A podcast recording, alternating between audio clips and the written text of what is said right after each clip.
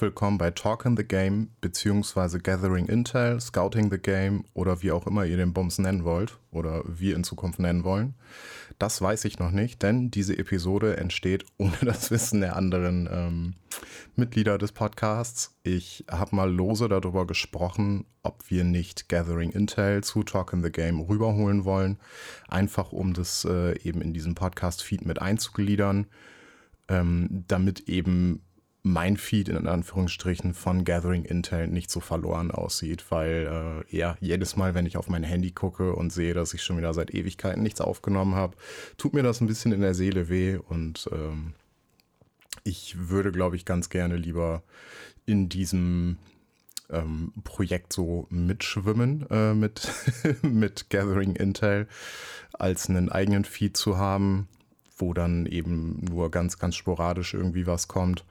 Und ähm, ja, so fällt es nicht so auf oder, oder hat eben nicht so viel, nicht so viel Gewicht, dass nur so sporadische Updates kommen, wenn sporadische Updates kommen. Äh, ja, warum habe ich jetzt so lange nichts von mir hören lassen? Ähm, es ist eigentlich relativ simpel. Ich habe nicht so richtig viel Lust gehabt, tatsächlich das jetzt äh, weiter zu covern. Ich habe, wie schon längere Zeit, tatsächlich überlegt, ob ich das ganze Projekt nicht äh, sein lassen soll, weil eben extrem viel Arbeit reinfließt und äh, letztendlich ist das ja einfach nur so ein, so ein Freizeitding, ähm, da so ein bisschen den, den Drive und die Motivation einfach verloren. Äh, längst nicht mehr so viel Spiele geguckt jetzt die letzten Monate, beziehungsweise zuletzt jetzt wieder, aber immer mal wieder so Phasen gehabt, wo es halt einfach komplett eingebrochen ist, aus Zeitgründen, äh, aus, aus Gründen, die mit der Arbeit zu tun haben oder mit äh, anderen Dingen, die halt eben im regulären Alltag wichtiger sind. Und äh, ja, da ist dann halt einfach die Motivation so ein bisschen flöten gegangen. Und ähm, ja, letztendlich auch so diese ganze Entwicklung auf, äh, auf Twitter und, äh, und so weiter, das, das führt für mich auch irgendwo so ein bisschen dazu, dass man da so ein bisschen den, ja, den Anschluss einfach verliert, weil das, das war halt so die Hauptplattform, wo Diskussionen stattgefunden haben, wo man sich ausgetauscht hat über Spieler und so weiter und es nutzt einfach einfach kein Schwein mehr, weil ja, das ist halt wirklich ein absolutes Loch geworden und kein wirklich angenehmer Ort, um sich da irgendwie aufzuhalten. Der einzige Grund, warum ich jetzt aktuell noch bei Twitter bin, sind diverse Gruppen, in denen ich bin, wo ich mich noch mit anderen Leuten austausche aber letztendlich, äh, ja, fehlt mir da so ein bisschen die, die Plattform, wo, wo man halt eben diese, diese Themen behandeln kann, äh, wo ich halt nicht in so einen luftleeren Raum irgendwas reinposte und letztendlich kriegt das sowieso keiner mehr mit, weil niemand sich mehr für Twitter interessiert und so.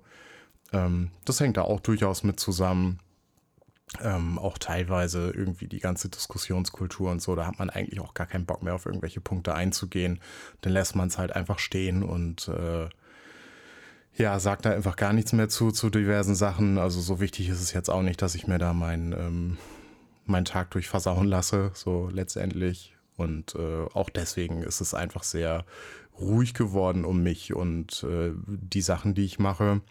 Ähm, ja, dass ich in irgendeiner Form Basketball weiter behandle und äh, darüber berichte, klar, äh, geschenkt, dass das äh, war und ist immer klar, dass das passieren wird. Nur ob ich jetzt tatsächlich weiter komplett Draft-Coverage mache oder auch NBA-Kram, ähm, keine Ahnung. Das wird sich ergeben. Ich mache, wo ich jetzt Bock drauf habe und werde das in Zukunft dann hier in diesem Feed ähm, mit ablegen. Äh, es wird sicherlich auch Pots mit den anderen Jungs geben. Aber es ist einfach einfacher für mich, das Ganze solo durchzuziehen. Denn ich bin einfach deutlich flexibler. Ich muss keine Termine mit anderen Leuten vereinbaren. Ähm, der Aufwand auch mit dem Schneiden ist einfach deutlich, äh, deutlich geringer. Das muss man auch sagen. Also die, die Solo-Pots von mir, die habe ich sehr, sehr schnell nach der Aufnahme einfach geschnitten. Und ähm, letztendlich ist keiner aus dem Team wirklich in dem Thema drin und es fühlt sich immer so an, als ob man die zweite Person einfach dabei hat, um sie dabei zu haben, ja, um einfach eine andere Stimme drin zu haben. Aber ich kann auch von niemandem ähm, aus der Gruppe erwarten, dass, äh, dass er jetzt mit diesem Thema einfach anfängt und äh, sich da so ein bisschen für interessiert und da reinhört, nur um mir irgendwie einen Gefallen zu tun oder so. Ähm, deswegen werde ich da selbstständig einfach als Host agieren in diesem Format, äh, beziehungsweise dann eben Gäste dazu holen oder andere Jungs von Talk in the Game mit dabei haben, äh, gerade wenn es dann um so übergreifende Themen zur NBA hin äh, geht, ist das sicherlich eine äh, ne valide Option. Aber wenn ich wirklich nur Spieler vorstelle, ja, dann macht es einfach, einfach wenig Sinn, weil ich will auch nicht bei, bei einer eineinhalbstündigen Aufnahme äh, eine Stunde 20 einfach äh, in den Raum reinschwafeln und den anderen nicht zu Wort kommen lassen, weil der letztendlich zu dem Thema wenig zu sagen hat. Ähm, wie gesagt, das, das äh, kann man ja auch von keinem erwarten, dass er, dass er da in dieses Thema super tief einsteigt. Ähm, deswegen vorwiegend wird das äh, eine Solo-Geschichte sein. Hin und wieder sicherlich mit Gästen oder mit anderen Mitgliedern des Podcasts. Ähm, ja, wie wird die Frequenz aussehen, kann ich nicht, dazu kann ich gar nichts zu sagen. Äh, so wie es passt, so wie ich irgendwie was zu sagen habe oder, oder richtig Lust äh, habe, darüber zu sprechen. Ähm, es muss einfach für mich persönlich so dieses dieses Feuer, dieses Bedürfnis, darüber sprechen zu müssen, ähm, muss einfach wiederkommen. Und das ist halt einfach so eine Entwicklung, die kann man nicht anschieben. So entweder ist das da oder nicht. Äh, ich habe phasenweise immer wieder richtig Bock, äh, einfach Spiele zu gucken und, und ziehe mir wahnsinnig viel Tape rein und, und bereite Sachen vor und alles. Und dann gibt es wieder Zeiten, wo ich einfach äh, ja so gut wie gar nichts mache über ein, zwei Wochen. Und äh, das hat sich ja auch in der Vergangenheit bei Gathering Intel dann eben wieder gespiegelt, dass äh, nur sehr unregelmäßiger Uploads irgendwie kam, was ja auch tatsächlich mehr für mich ein Problem ist als für euch Hörer, wie ich mitgekriegt habe, weil das Feedback dahingehend war immer, ja, es ist halt besser, als wenn gar nichts kommt so. Ähm, jede, jede Episode ist irgendwie ein, ein fetter Bonus, der, der als solches schon, schon sehr angenehm ist. Das freut mich auch zu hören, aber mich selber stört das einfach wahnsinnig. Ich würde am liebsten, wenn ich so ein Projekt äh, habe und, und, und äh, führe, am liebsten einfach wirklich Fulltime darüber berichten. Aber teilweise gibt es einfach nicht so viel zu erzählen, beziehungsweise ähm, ja, fehlt da einfach die Zeit und, und der Wille dann auch, äh, um, um so viel hochzuladen. Im Hintergrund passiert einfach super viel, was Vorbereitung angeht, was Recherche angeht über die Spieler, was dann letztendlich so in dem Podcast mündet wo man diese Gedanken dann zusammenträgt. Und ähm, ja, da muss ich mir noch was überlegen, wie man das irgendwie paaren kann. Äh, wie dem auch sei, äh, Gathering Intel wird es diese Saison ähm, ja dann hier geben. Äh, Überraschung für, für alle Mitglieder des Pods, die das jetzt hören. Äh, das, wie gesagt, habe ich jetzt einfach so für mich beschlossen. Wir haben im Vorfeld darüber geredet und das ist definitiv für alle okay, aber ich habe noch niemandem erzählt, dass ich das wirklich äh, machen möchte das, das habe ich mir bis zuletzt offen gehalten. Ähm, die ersten Prospects spielen ja auch schon wieder. Und ähm, ja, ich denke, dass wir eine Draft-Coverage brauchen und dass ich die auch äh, in irgendeiner Form liefern kann. Wie umfangreich äh, übers Jahr, weiß ich nicht. Ähm, das wird sich zeigen, wie gesagt. Und dann ähm, steigen wir doch, denke ich mal, ein. Ähm, es gibt zu diesem Jahrgang relativ viel zu erzählen. Ich werde gleich, wenn ich über ein paar Spieler rede, einfach mal die aktuelle Mockdraft von ESPN als Vorlage nehmen, um über um eine gewisse Reihenfolge irgendwie zu haben. Und dann werde ich einfach mal so ein paar Gedanken zu den Spielern ähm, hier rauslassen. Ähm, ist jetzt natürlich der interessante Jahrgang mit jemandem wie Bronny James zum Beispiel, der leider ja ähm, einen Vorfall im Training hatte. Ähm, wer es nicht mitbekommen hat, äh, Bronny ist soweit ich das im Kopf habe, zu, tatsächlich zusammengebrochen. Ähm, hat sich ergeben, dass er ähm, wirklich ein Problem mit seinem Herzen hat. Es geht ihm gut, er scheint auch wieder Sport zu machen, aber inwiefern der überhaupt dieses Jahr spielen wird, das ist noch so ein bisschen offen. Da ist die James-Familie aber generell immer auch sehr zurückhaltend. Und da werden wir, glaube ich, erst im Laufe der Saison irgendwie dann einen Eindruck bekommen, wie es jetzt wirklich um Bronny steht, wie viel er spielen wird was das auch mit seinem Draftstock macht. Also man, man muss sagen, dass Bronny für sich genommen, äh, ich nehme ihn jetzt einfach mal vorweg, weil er, glaube ich, so vom Namen her die interessanteste Personalie in diesem Jahrgang ist, äh, weil er einfach LeBron James Sohn ist und ähm, diese ganze Situation eine, eine sehr einzigartige ist, dass der Sohn mit seinem Vater in derselben Liga spielen kann. Äh, vielleicht sogar im selben Team, wer weiß. Äh, die Gerüchte gibt es ja auch durchaus. Äh, Brunny hat sich selber einen Namen gemacht, mittlerweile muss man sagen. Und es ist wirklich so, dass Brunny James für sich genommen für mich ein veritables Lottery-Prospect wäre, ähm, ohne diese Gesundheitsgeschichte. Und das ist natürlich schade, wenn äh, ja, einem jungen Menschen da eben dieses Bein gestellt wird, äh, gerade gesundheitlich in diesem Alter und er deswegen seinen Traum nicht erfüllen kann, weil letztendlich, ähm, ja, finanziell müssen wir uns nichts vormachen. Bronny James ist nicht darauf angewiesen, jetzt irgendwie in die NBA zu kommen, um ähm, ja, seinem Alltag zu entfliehen. Ähm, seine Zukunft ist absolut gesichert, aber es ist für ihn als Person natürlich auch, ähm, ja, wäre es schon, schon deutlich schöner, glaube ich, das einfach so durchzuziehen und seine eigene Karriere zu machen. Und äh, ich drücke auf jeden Fall die Daumen, dass äh, das passieren wird und dass er gesund durch die Saison kommt und äh, natürlich auch langfristig einfach gesund bleibt. Aber zum jetzigen Zeitpunkt wissen wir einfach, oder weiß ich zumindest, und, und habe wenig mitbekommen, ähm, inwiefern das gesichert ist tatsächlich, äh, um das Thema schon mal vorwegzunehmen. Ja, die Konstellation dieses Jahr ist ganz interessant. Wir haben sehr viele Absolventen von Overtime Elite. Äh, ich nenne es jetzt einfach mal Absolventen. Äh, ich weiß nicht, wie ich es sonst betiteln sollte. Ja, der, der Siegeszug der relativ äh, jungen Liga hält weiterhin an. Letztes Jahr im Draft natürlich ganz prominent mit den Thompson Twins, die hoffentlich jetzt eine ziemlich geile Rookie-Saison spielen werden. Aber wir haben ja auch jetzt einfach ziemlich weit oben im Draft wieder Prospects, die einen Background von Overtime Elite haben, in äh, Alexander Saar zum Beispiel. Ähm, ja, das freut mich enorm, weil ich von diesem Kontext ziemlich viel halte, muss ich sagen. Das habe ich ja auch bei Gathering Intel mal ein bisschen breiter ausgeführt. Äh, wir haben wieder, wie gehabt, G-League Ignite Prospects, wir haben internationale Jungs.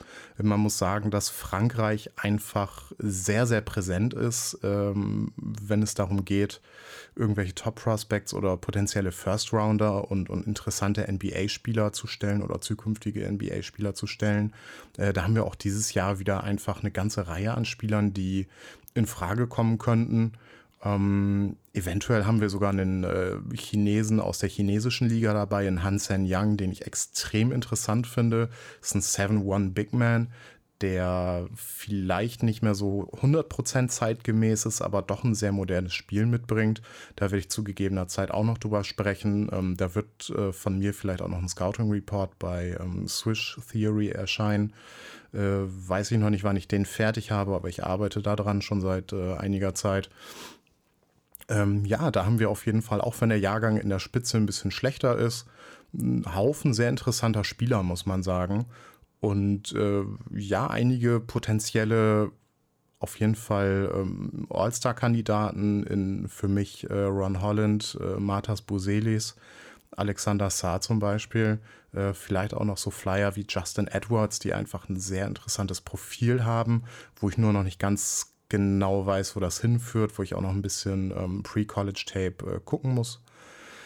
Oder noch nicht so exzessiv halt eben gesehen habe. Ich habe sowieso diese Off-Season äh, deutlich weniger Highschool und AAU-Tape gesehen, obwohl ich einen besseren Zugang habe, aber ich habe einfach nicht den äh, Kopf dafür gehabt und wollte nicht, ähm, dass ich einen zu starken Eindruck habe. Ich wollte damals halt damit anfangen, um schon mal so einen Vorgeschmack auf die Spieler zu bekommen.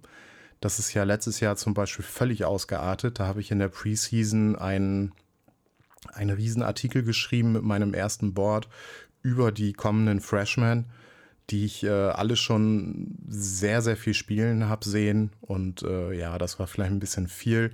Da habe ich auch bei einigen Spielern, glaube ich, einfach einen zu starken Eindruck vielleicht sogar gehabt von AAU und Highschool, wo ich dann letztendlich auch da mehr Tape gesehen habe als vom College. Und ähm, das sollte eigentlich, glaube ich, nicht so der Fall sein. Deswegen äh, ich, versuche ich da noch so ein bisschen die Balance zu finden einfach. Ähm, Zahlen habe ich natürlich sehr viele jetzt mittlerweile. Ähm, ich habe da das Glück, dass ich einen sehr guten Synergy-Zugang dieses Jahr bekommen habe. Und ähm, ja, ganz, ganz viele Highschool- und AAU-Zahlen, auch gerade eben von ähm, Wettbewerben, wo ich sonst überhaupt nichts von äh, hatte, wie Adidas oder also 3SSB, das ist der ähm, AAU Circuit von Adidas oder halt eben ähm, Under Armour Elite, äh, das Gegenbeispiel zu oder von Under Armour, wo Stefan Castle zum Beispiel gespielt hat von Yukon.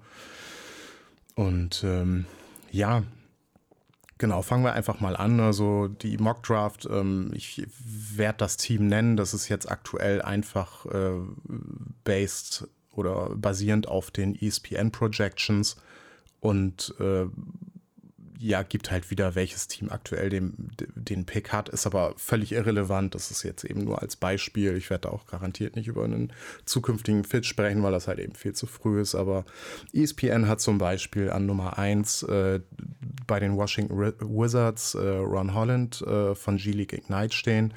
Das ist ein 6'8, 6'9 großer äh, Forward sehr, sehr interessant. Äh, ich habe ihn jetzt auch schon einige Jahre gesehen. 200 äh, Pfund schwer.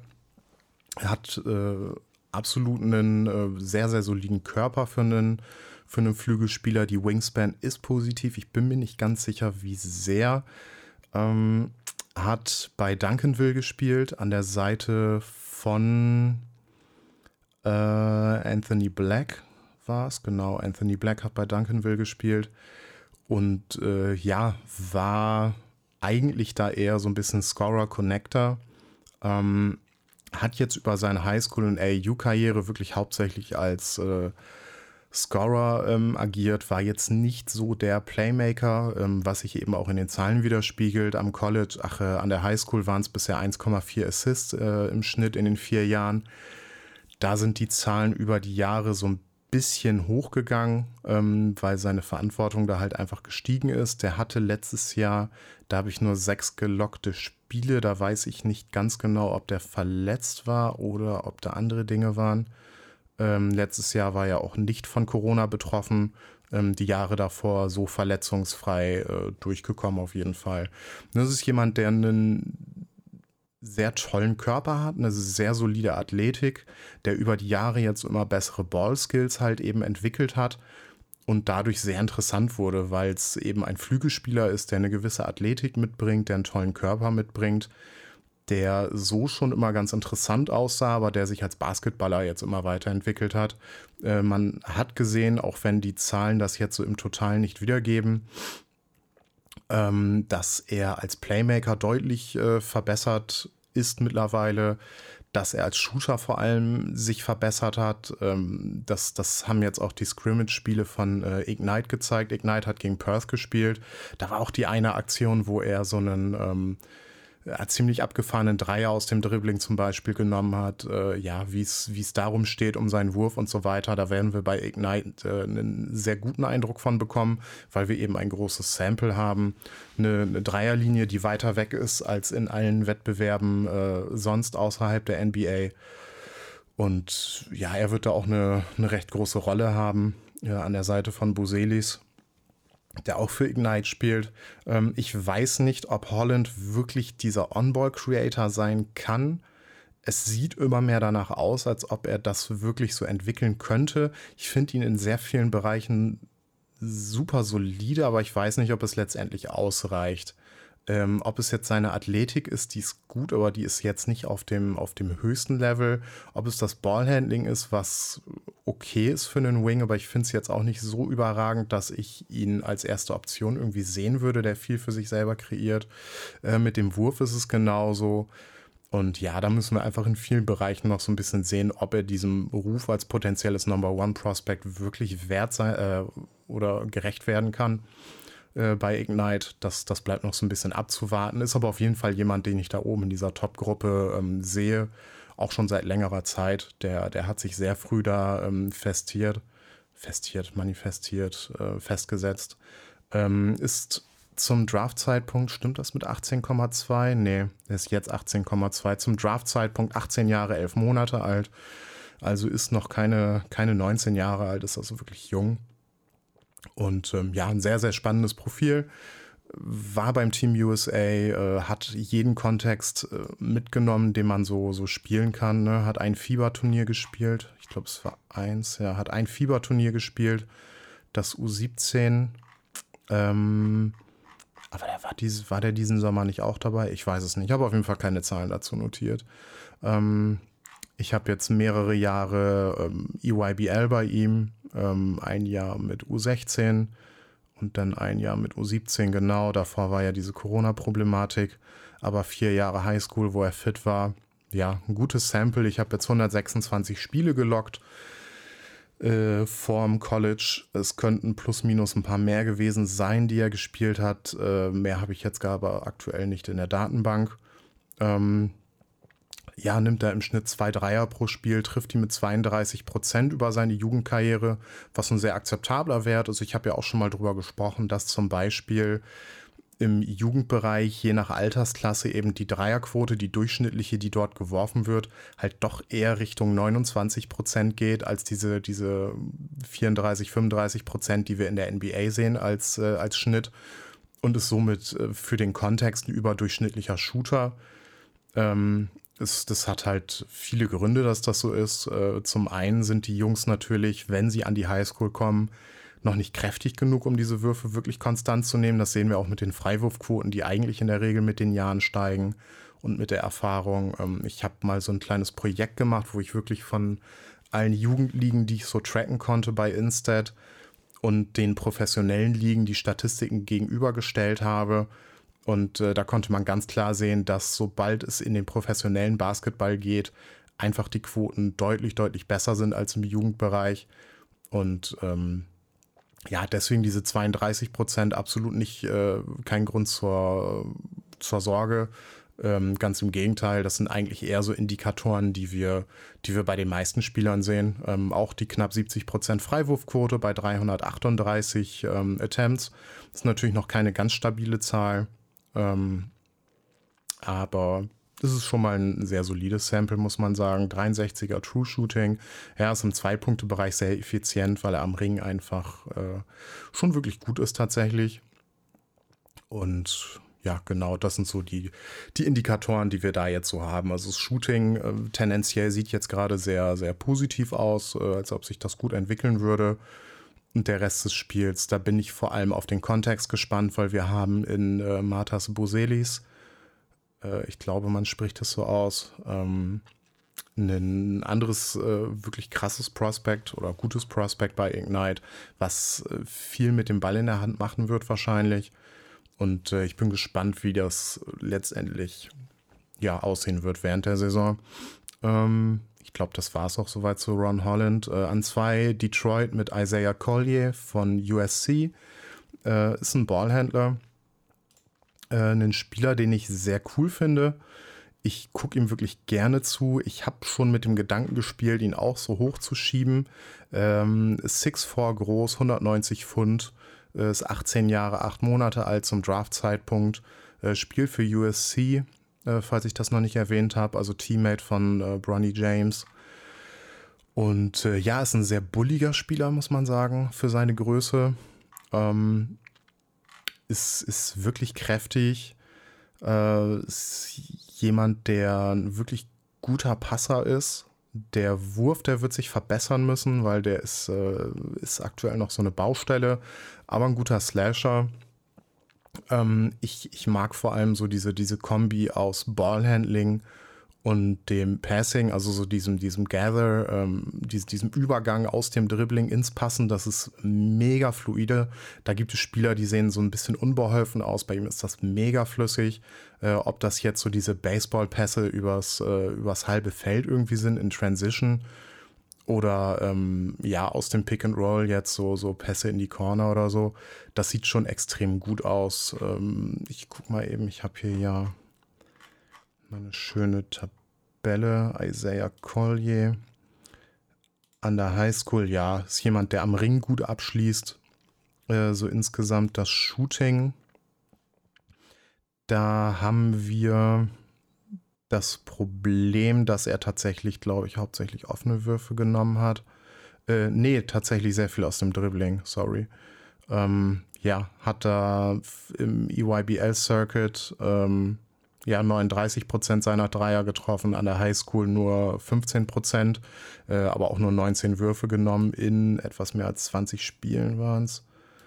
Äh, ja, das ist da so ein bisschen nee, da habe ich gar keine Spiele zu. Wie gesagt, der Wurf auf jeden Fall eine Baustelle, ist aber jemand, der durchaus schon gezeigt hat, dass er ein bisschen werfen kann. Das ist so ein, so ein Wackelkandidat, was das angeht. Äh, defensiv On-Ball mag ich ihn ganz gerne. Das ist jemand, der sich auf jeden Fall anstrengt. Das, das sieht man und merkt man. Ähm, eine Wingspan habe ich leider nicht, weil ich glaube, die ist auch leicht positiv. Er ist auch jemand, der körperlich einfach nicht zu sehr untergeht am Ball. Ähm, Genau, abseits des Balles, äh, ja, wirkt er manchmal so ein bisschen verloren, äh, ist so ein bisschen hinterm Play teilweise, ist da nicht, nicht immer ganz fokussiert, bleibt ganz gerne mal in irgendwelchen Screens hängen, aber da mache ich mir jetzt auch keine ja, Riesensorgen, das ist jetzt nichts super untypisches für jemanden in dem Alter, aber gilt zu beobachten. Ja, der wird jetzt bei USC auf jeden Fall ja, viel Verantwortung bekommen, äh, gerade wenn Bronny eben nicht da ist und ähm, ja, hoffentlich so sein, sein Spiel als Passer so ein bisschen, ähm, so ein bisschen aufräumen. Ja, ist jemand, der sehr wilde Pässe teilweise schmeißt, sehr ähm, risikoreich, äh, irgendwie recht Turnover anfällig dadurch. Aber ja, diese Risikobereitschaft ist natürlich auch, äh, auch ganz nett tatsächlich, weil ich da eher Spieler bevorzuge, die so ein bisschen ähm, ja, Turnover anfällig sind und sehr ambitionierte Pässe spielen, als jemanden, der immer sehr sicher spielt. Also das ist, äh, ist sicherlich auch eine, eine gewisse Präferenz irgendwo. Aber ja, Collier, jemand, der, glaube ich, nicht so richtig in diese Top-Gruppe gehört, aber schon interessant ist oder interessant genug ist. Es ist sowieso ein Jahrgang, wo es oben sehr, sehr offen ist. Ähm, für mich persönlich aber, glaube ich, so knapp außerhalb der Top 5 oder so zum jetzigen Zeitpunkt. Äh, an drei Charlotte Hornets mit Martas Boselis äh, von G-League Ignite. Das ist jemand, der wirklich interessant ist, der ja in so eine ähm, Sparte fällt, wo wir jetzt ganz viele Spieler haben, ist 6'10 groß, 195 Pfund, also äh, relativ schlank für die Größe, ist absolut kein typischer Forward irgendwie. Das ist jemand, der viel mit dem Ball in der Hand macht. Äh, Draft zum Draftzeitpunkt 18 Jahre, 8 Monate alt oder 18,8 Jahre alt, genau, nicht, nicht 18 Jahre, 8 Monate. Ähm, entgegen der Erwartung äh, durch den Namen, ähm, ist ein Amerikaner, ist äh, drüben geboren in Chicago, ist schon sein ganzes Leben lang drüben. Ja, hat aber eben diesen litauischen Background, äh, kommt aus einer absoluten Basketballfamilie.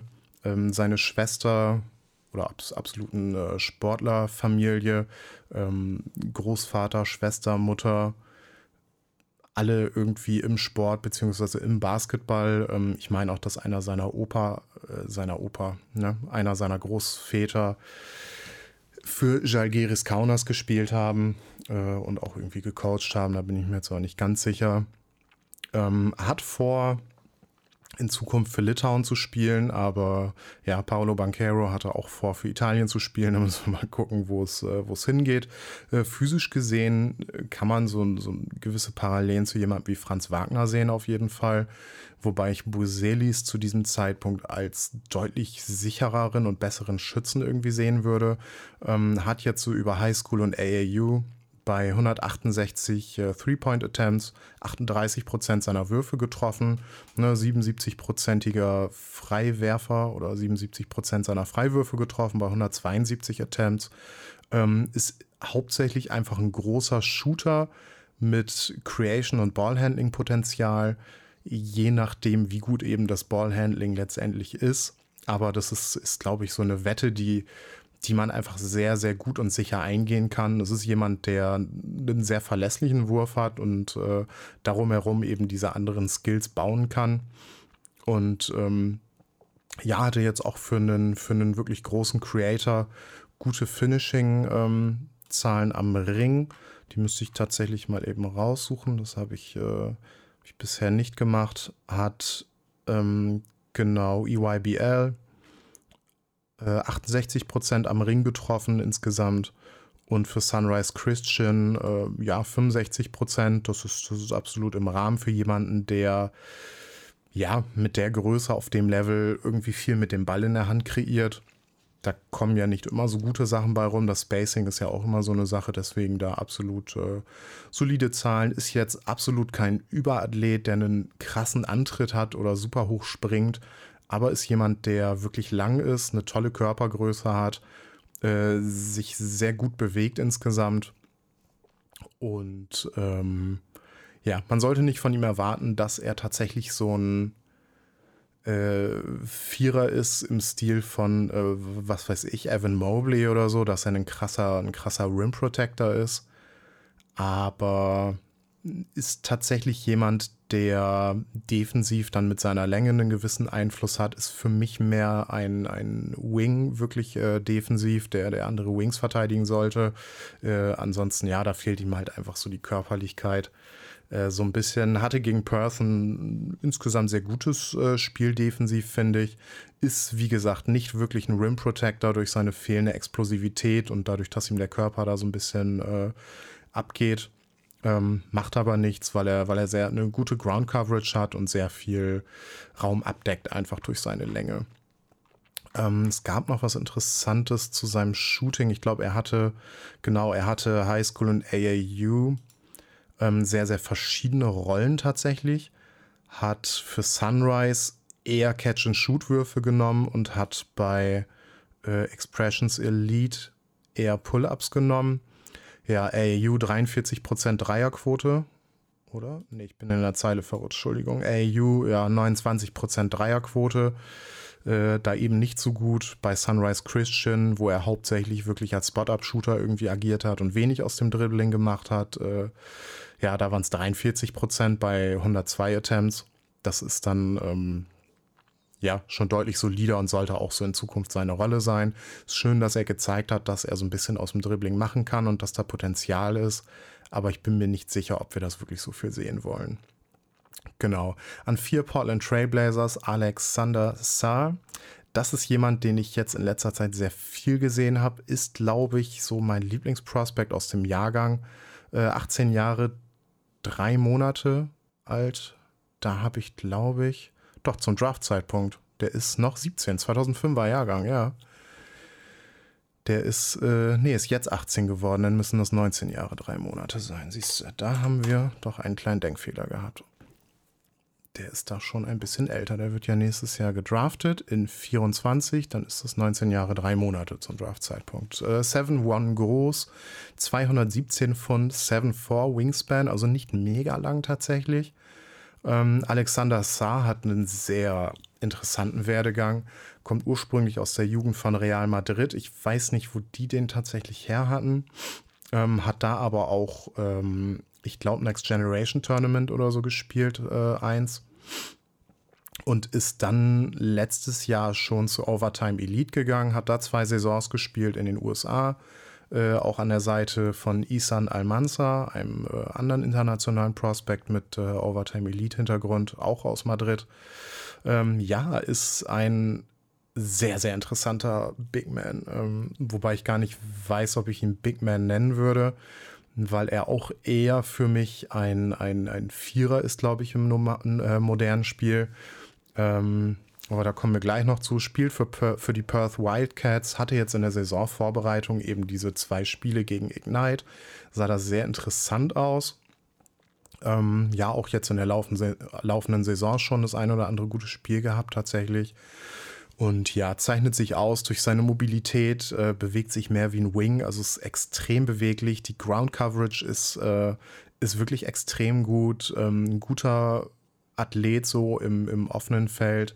Ähm, hat so ein bisschen das Problem, dass ihm auch so die Kraft abgeht. Äh, ist jetzt nicht der tollste Rebounder tatsächlich für seine Größe und Länge. Ähm, hat extrem schnelle Hüften, also so schnelle Richtungswechsel und so in, in Pick-and-Roll-Coverages und wenn er eben geswitcht hat, äh, extrem beeindruckend. äh, ist da defensiv jemand, der auf jeden Fall so ein bisschen in diese Evan Mobley-Sache ähm, reinfällt oder in diesen Archetype, der einfach lang ist, der mega beweglich ist, der extrem viel Raum abdeckt, aber zum jetzigen Zeitpunkt oder zum Draft-Zeitpunkt einfach kein klarer Fünfer ist. Ähm, auch offensiv gibt es da einige Parallelen, da, da kommen wir gleich zu. Ähm, hat für einen, für einen Spieler, der so groß ist, ein ganz solides Ballhandling.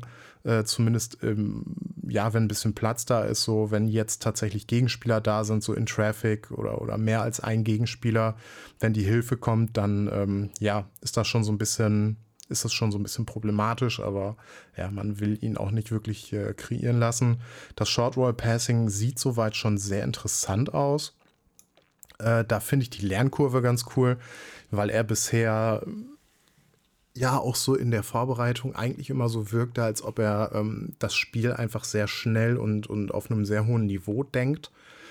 Man hat jetzt aber auch schon ähm, ein oder zwei Spiele in der äh, NBL gehabt, wo man wirklich gemerkt hat, dass manche Teams ihm da doch noch Probleme bereiten mit ihrer defensiven Coverage, ähm, wo er nicht immer die besten Entscheidungen trifft. Also ja, da ist noch eine gewisse Lernkurve da, aber die, die Baseline ist schon, schon wirklich gut, muss man sagen.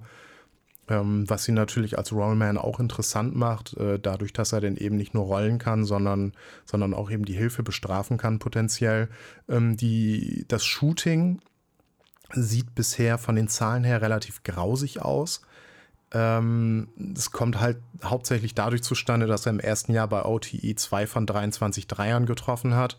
Das zieht seine Quote extrem runter. Im zweiten Jahr waren es immerhin 14 von 68, das sind 21 Prozent.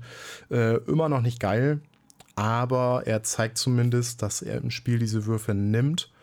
Und ich finde, dass er einen ganz guten Touch hat. Ich glaube, dass er irgendwie zumindest ein mindestens unterdurchschnittlicher Dreierschütze werden kann. Er nimmt diese Würfe, er nimmt die bisher auch in der NBL mit sehr viel Selbstvertrauen, trifft da zum jetzigen Zeitpunkt, glaube ich, so um die 30 Prozent, wenn ich mich nicht komplett irre. Ähm, ja, aber war da nie konstant, hat auch nicht die tollste Freiwurfquote bis jetzt. Also potenziell eher kein wirklicher Shooter, wobei das für ihn halt wirklich wichtig wäre, denke ich mal. Weil das würde sein Spiel halt komplett öffnen. Ähm, ja, ist äh, sehr koordiniert offensiv, hat äh, ein gutes Gefühl so für Räume, wenn es um Spin-Moves und sowas geht. Ähm, insgesamt sowieso jemand, der auch offensiv einfach sehr viel Raum abdeckt, äh, massiv lange Schritte gehen kann, ein gutes Gefühl dafür hat, äh, eben da nicht sofort in Gegenspieler reinzurennen. Ähm, ja, ist beweglich genug, auch mal so um einen Gegenspieler umzuzukommen. Äh, wenn er den Ball aufgenommen hat und äh, in einem Face-Up zum Korb geht oder so. Also ist da absolut nicht verloren. Und ähm, ja, hat so das Profil eines athletischen Play-Finishers mit äh, guten Ansätzen im Passing. Das, das fasst es, glaube ich, ganz gut zusammen. Also offensiv wirklich äh, deutlich näher an einem Rollenspieler als an jemandem, der selber für sich kreieren sollte. Was aber ja auf der Position jetzt auch gar nicht das große Problem ist. Ähm, ja, das Shooting, das wird sehr, sehr wichtig werden. Also wenn er ein überdurchschnittlicher Shooter sein kann, öffnet das eben Räume für den Rest seines Spiels. Ansonsten wirst du ihn neben einen äh, Stretch Rim Protector irgendwie packen müssen, sehr wahrscheinlich. Aber ja, da wird das äh, Jahr neue Erkenntnisse bringen, denke ich mal. Und äh, ja, dann sind wir ein bisschen schlauer. Ähm, insgesamt das Profil, das skaliert sehr wirklich gut neben andere Offensivspieler, neben andere gute Offensivspieler. Und äh, ich denke nicht, dass er deine erste oder zweite Option sein sollte, aber es ist eben jemand, der defensiv extrem interessant ist und äh, ja, offensiv halt genau diese Kleinigkeiten macht, um anderen Spielern so das, das Spiel zu erleichtern. Ähm, es ist niemand, der wirklich viele dumme Entscheidungen da irgendwie trifft, sondern ähm, ja, den Ball gut bewegt, äh, cuttet, seine Länge einbringt screened, athletisch ist, ähm, immer wieder die Boards crasht irgendwie. Das ist schon interessant auf jeden Fall, aber es ist jetzt kein, kein äh, offensives Franchise-Player-Material. Äh, defensiv durchaus eine gewisse ähm, Star-Upside irgendwo. Ähm, extrem gut in diesen Turn-and-Chase-Situationen, wo er ja so spät in der Uhr auf, äh, auf kleinere Spieler zum Beispiel switcht und äh, ja, kann natürlich auch äh, ein bisschen Platz lassen, dadurch, dass er relativ lang ist. Ähm, ist aber auch gut daran, wirklich am Spieler zu bleiben. Also ich habe wenig Momente gesehen, wo er wirklich, äh, wo es wirklich ausgenutzt wurde, dass er geswitcht hat. Also ist da in diesen Situationen schon wirklich gut aktuell.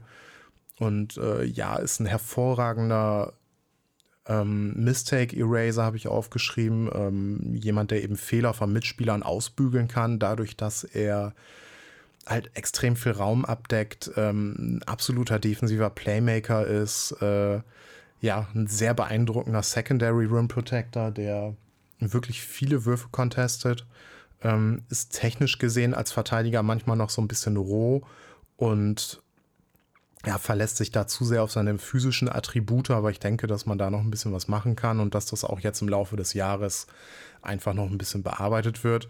Äh, interessant fand ich dann wirklich gegen Ignite, wo er gegen Eric Mika gespielt hat, der ja ein, äh, ja, ein sehr solider G-League Big Man ist, den ich, den ich extrem gerne mag, so als Benchmark für, für junge Spieler und gerade junge Bigs so, der relativ physisch ist. Ähm, der hat äh, Saar halt im Post-Up komplett abused, weil, weil Saar körperlich einfach gegen ihn nichts machen konnte. Und ja, das ist wirklich was, wo ich mir defensiv Sorgen drum mache. Was ist, wenn Alexander Saar dein einziger Big ist und ähm, ja, dein primär, primärer Rim, Rim, Protector sein muss? Aber ansonsten das Profil einfach, äh, einfach genial. Mag ich sehr, sehr gerne. Ist für mich, glaube ich, früh auch so der, der Nummer 1 Kandidat, weil er halt einfach auf dieser Position des, des modernen Vierers so viele Sachen mitbringt und defensiv einfach schon so interessant aussieht ähm, Fragezeichen, die ich habe, so die offensive Rolle. Ähm, bleibt er einfach wirklich nur ein athletischer Play-Finisher, der ein bisschen passen kann so? Oder sehen wir da noch eine gewisse Progression im Shooting und, und in anderen Bereichen, dass er da einfach noch ein bisschen wertvoller sein kann? Eventuell zukünftig eine zweite Option sehen, äh, sein kann. Äh, wie kommt er mit der Physikalität in der, äh, mit der Physis in der NBL klar? und eben so die defensive Konstanz, so das, das Positioning und äh, ja, dass er so technische Sachen einfach noch so ein bisschen aufpoliert und äh, sich nicht mehr so sehr auf seine Physis da halt einfach verlässt. Das sind so die Punkte. Ja, Saar, wie gesagt, habe ich schon so ein bisschen ausführlicher gesehen und gescoutet. Äh, ist auch jemand, den ich schon lange beobachte tatsächlich. Deswegen da ein bisschen mehr zu. An 5 San Antonio Spurs Justin Edwards von Kentucky. Das ist ein 6'7 großer Flügelspieler, der. Also jetzt bin ich hier mit dem Alter komplett verwirrt. Ich muss diese Tabelle nochmal überarbeiten, sorry. Äh, 6'7 großer Flügelspieler, 180 Pfund, also ist auch ein bisschen, ähm, ja, eher, eher auf der leichteren Seite. 6'10 Wingspan, die haben wir bekommen. Ja, ist auch jemand, den ich äh, unbewusst schon länger gesehen habe. Der hat äh, für Team Final gespielt ähm, bei EYBL an der Seite von Jalen Duran und Derek Lively. Ähm, ist ein super interessanter Spieler, ähm, bringt eine großartige Länge mit, ist wahnsinnig explosiv, ähm, hat einen etwas komischen, unorthodoxen Wurf, aber trifft diesen relativ gut, muss man sagen. Ähm, wie gesagt, ist sehr, sehr athletisch, hat einen interessanten Wurf. Ähm, abseits von Straightline Drives würde ich seinem Ballhandling jetzt nicht so trauen. Ähm, hat jetzt nicht den geilsten Touch so in Ringnähe, was bisher aber nicht so die Rolle gespielt hat, weil er halt einfach so dermaßen ähm, ja, physische Vorteile gehabt hat. Ich muss jetzt gerade mal eben gucken. Wir haben hier das sind die Shooting-Zahlen. Ich dachte gerade schon, das wäre am Ring. Ja, hat jetzt an der Highschool letztes Jahr zum Beispiel ja, 75 Prozent am Ring getroffen bei 200 Abschlüssen. Ja, das müssen auch so ungefähr 30 Spiele gewesen sein. Äh, hat bei EYBL auch in, ich glaube, das sind immer so um die 20 Spiele, müssten das Sample sein. Ich habe es leider nicht aufgeschrieben. Knapp unter 20 Spiele, äh, auch 124 Abschlüsse am Ring generiert ähm, halt wahnsinnig viel gedankt, auch im, im Halbfeld immer wieder in der Lage, halt da zum Dank hochzugehen. Also da war das Ballhandling gut genug für. Ähm, ja, vom Wurfprofil her wenig aus dem Dribbling, viel, viel halt so unguarded äh, Catch-and-Shoot-Threes. Da war das Volumen an der Highschool bei 45 Prozent, äh, EYBL bei 38 Prozent.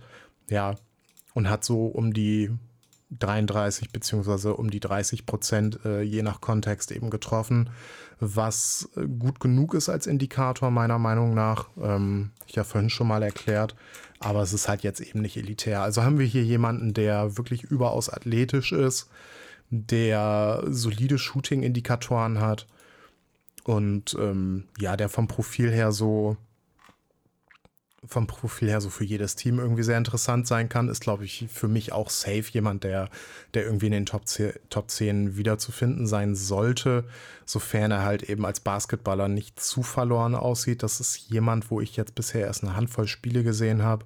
Deswegen, ähm, gerade was, was diese, diese basketballerischen Fähigkeiten angeht, da hat er mich bisher nicht so abgeholt.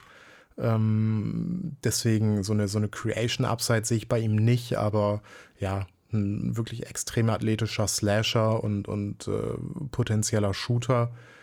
Ähm, sicherlich interessant. Äh, defensiv zu jedem Zeitpunkt in der Lage, irgendwie so die, die Fehler von anderen Leuten eben auszuradieren mit seiner Athletik. Äh, nutzt die defensiv auch extrem gut. Also er, er poppt da einfach wahnsinnig, wenn man ihn schaut. Ähm, hat tatsächlich eine wirklich gute Hand-Augen-Koordination, schafft es immer wieder so aus äh, ganz komischen Situationen irgendwie die, ja, das, das Play ähm, zu beeinflussen, ähm, wo man gar nicht so recht gesehen hat, wie er jetzt an den Ball gekommen ist, aber es ist immer da irgendwie so ein Störfaktor einfach für die gegnerische Offense. Äh, das fand ich sehr positiv.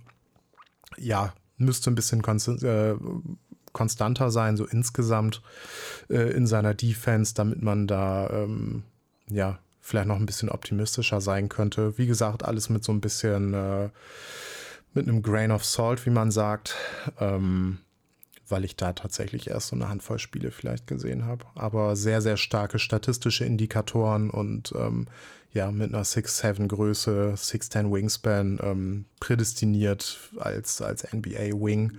Äh, an sechs haben wir Indiana Pacers, äh, Indiana Pacers mit Donovan Klingen, äh, von Yukon, ist ein Returner, ein Sophomore.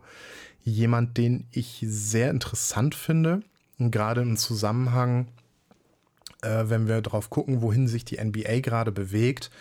Äh, es geht ja gerade wieder so ein bisschen mehr Richtung Drop Big. Und ich glaube, dass Donovan Klingen als Drop Big wirklich ein, ein krass elitäres Prospect ist. Äh, auch letztes Jahr schon war. In, in limitierter Spielzeit für Yukon. Ähm, 7'2 groß, 255 Pfund, äh, 7'6 Wingspan, also ist unfassbar lang der Typ. Und äh, ja, einen wirklich, wirklich sehr, sehr stämmigen Körper, bewegt sich dafür aber relativ gut.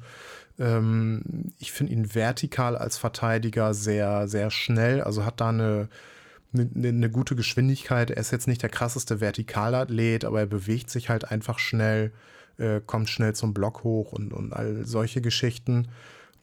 Ähm, Genau, spielt keine wirklich komplexen Pässe, ähm, ist aber in der Lage, so Double Teams zu bestrafen auf jeden Fall. Yukon sowieso ein sehr, sehr schönes offensives System, wo er jetzt, glaube ich, als primärer Big ähm, ja sehr viele ähm, Touches bekommen wird, wo er, wo er halt eben auch passen muss und Entscheidungen treffen muss und kann. Das, äh, das wird ihm auf jeden Fall gut tun, sich da so ein bisschen äh, zu entwickeln und ein bisschen was zu machen. Ja, als Finisher natürlich eine hervorragende Länge, nutzt die auch sehr gut. Er hat extrem, extrem tolle Hände ähm, in, in Korbnähe. Ähm, ja, ich hatte mir noch aufgeschrieben, letztes Jahr recht starkes Tournament, wird wahrscheinlich dieses Jahr schon Top 20 gezogen. Hätte mich nicht gewundert, da, da hätte ich ihn auch gesehen. Letztendlich ist das eben nicht passiert. Aber ich glaube, dass es dieses Jahr gerade so mit dem Erfolg von ähm, Walker Kessler zum Beispiel auch schon fast so ein safer Top 10 Kandidat sein wird. Ich weiß nicht, wo ich ihn letztendlich ranke. Ähm, es kommt so ein bisschen da auch auf seinen Impact drauf an. Äh, ich fand ihn schon wirklich, wirklich, wirklich gut. Aber es ist halt als Spielertyp immer so ein bisschen ähm, so eine philosophische Frage. Ähm, ja, hat 71 Prozent am Ring getroffen. Übrigens äh, bisher kein, kein großer Stretch-Faktor irgendwie als Werfer. Aber ja, ein sehr, sehr interessanter Big, der so ein bisschen in den derzeitigen Zeitgeist der Liga zu passen scheint oder eben das abdeckt, was Teams suchen. Ähm, ist jetzt selber als Scorer auch nicht wirklich äh, auffällig, ähm, ist halt offensiv mit einer sehr reduzierten Rolle, defensiv mit sehr viel Einfluss. Ja, ein sehr, sehr interessanter Spieler. Ähm, sofern man sich da philosophisch so ein bisschen äh, öffnet für diesen Spielertyp oder, oder den sowieso gerne ein bisschen höher schätzt. Also auf, auf sechs sehe ich ihn jetzt sehr wahrscheinlich einfach nicht, außer der hat wirklich ein wirklich starkes Jahr, äh, weil ich den Spielertyp einfach nicht so wertschätze. Aber ist auf jeden Fall jemand, der, glaube ich, äh, in echt aus der Top 10 kaum wegzudenken ist. Äh, an sieben Utah Jazz, äh, Stefan Castle äh, von Yukon, ähm, ja, Teamkamerad dann von Klingen ein 6'6, äh, 205 Gro Pfund großer, schwerer äh, Guard. Ich würde ihn nicht mal primär als Ballhändler bezeichnen, aber als Guard. Ähm, für mich sehr, sehr starke Parallelen zu Jalen Suggs zum Beispiel. Ähm, sieht, oder ich habe hier jetzt so ein paar Notizen zum Beispiel aus einem äh, UAA-Spiel gegen Team Thrill. Ähm, sah da nicht so richtig bursty aus, war sehr, sehr kontrolliert ähm, ist jemand, der sehr physisch ist, ähm, ja, sehr viel durch, durch Kraft macht, äh, kreiert nicht viele Vorteile durch, durch seine Dribblings, aber eben durch seine Kraft. Ähm, ja, in dem Spiel hat er mir nicht so toll gefallen, muss ich sagen. Die On-Ball-Defense sah auch nicht gut aus. Da hatte ich aber auch schon ähm, in der Highschool zumindest ein paar bessere Eindrücke auf jeden Fall. Äh, genau ist jemand, der, der mit sehr viel Energie spielt, äh, krass wirklich auch das offensive Glas attackiert für jemanden, der ja halt eigentlich ein Guard ist normalerweise, ein sehr physischer Finisher auch, auch dadurch eben, dass er sich jetzt nicht die tollsten ähm, Vorteile irgendwie generieren kann. Ich suche gerade mal, genau da haben wir seine UAA-Saison. Die war im Shooting, wie gesagt, so ein bisschen enttäuschend. Ansonsten sah das aber ganz gut aus. Ja, als Finisher nur 53 Prozent am Ring. Ähm, konnte jetzt auch im Halfcourt nicht so viele Dunks generieren. Also als Athlet wahrscheinlich nicht so, nicht so heftig funktional, aber durchaus solide und hat seinen Wurf äh, im UAA Circuit mit 31 Prozent getroffen. Die Hälfte davon waren aber Pull-ups, ähm, 37 Prozent waren unguarded äh, Threes. Ja, muss man sehen. Also der Wurf ist auf jeden Fall äh, eine Baustelle. Es kommt eben darauf an, welches Spiel man guckt. Äh, gegen Duncanville beim äh, Red River Hoop Fest, äh, was ich auch gesehen hatte, hatte er ein unfassbar krasses Pull-up-Shooting-Game. Ähm, hat Duncanville da eigentlich, ich glaube, er hat 42 Punkte gemacht oder so, hat Duncanville halt nach Belieben im Pick and Roll durch, durch Pull-Up-Würfe einfach seziert. Äh, die, die konnten einfach nichts machen. Äh, er hat wahnsinnig gut getroffen. Der Wurf sieht jetzt so auch nicht kaputt aus, aber die, die Quoten bisher so ein bisschen wechselhaft. Ja, ist halt im Idealfall, denke ich mal, ähm, ja, so ein so ein, so ein positiver Combo-Guard, der, der so als Connector eben agieren kann. Ich fand ihn als Passer auch sehr solide, jetzt nicht überragend, aber, aber durchaus solide. Wenn der Wurf fällt, wie gesagt, wahrscheinlich so ein ganz interessanter Connector-Guard, der im Idealfall ja defensiv sehr interessant aussieht. Hatte da auch gegen Duncanville ein paar interessante Plays. Äh, ansonsten ja, haben wir ein sehr negatives Spiel defensiv äh, bei UAA. Da kann es aber auch eben sein, ne, war es vielleicht das zweite Spiel am Tag oder so. Ähm, weiß der Geier, da gibt es ja immer, ist immer so die Gefahr mit äh, One-Game-Samples. Genau, und ähm, jetzt habe ich so ein bisschen den Faden verloren. Auf jeden Fall jemand, den ich schon interessant finde, wo ich kurzzeitig mal, weil das, das Duncanville-Spiel war das erste, was ich gesehen hatte, da habe ich so ein bisschen mit dem Gedanken gespielt, ihn tatsächlich äh, weit, weit hochzuschieben. Er sah massiv interessant aus. Aber ich habe so ein bisschen so diesen, ähm, diese Jalen Suggs Flashes bekommen, weil die auch körperlich irgendwie sehr ähnlich sind und, und äh, ja, diese ganze Situation mich da so ein bisschen dran erinnert. Ähm, ja, und ich dieselben äh, Red Flags so ein bisschen im Auge habe, so die jetzt bei Sucks auf NBA-Level halt auch nicht so toll aussehen, ähm, wo es offensiv einfach sehr groß hakt. Und äh, ja, deswegen, da muss man noch ein bisschen abwarten. Yukon, wie gesagt, äh, offensiv ein sehr geiler Kontext. Die spielen ein wunderschönes äh, Offensivsystem. Da wird man auf jeden Fall ein bisschen schlauer werden äh, über ihn als, als Shooter und als ähm, Decision Maker, Playmaker, Aufbauspieler. Wird da viele Rollen einnehmen, denke ich mal, äh, sofern er in der Lage dazu ist. Ansonsten wird es mit der Spielzeit wahrscheinlich eng, weil Yukon möchte den Erfolg vom letzten Jahr, denke ich mal, wiederholen äh, an 8 Oklahoma City Thunder über Houston äh, Isan Almanza von G-League Ignite, also das dritte Ignite Prospect in den Top 10, äh, ist ein ja, Power Forward Center, äh, beziehungsweise ist hier so angegeben. Ich muss mal eben hier mein Sheet holen.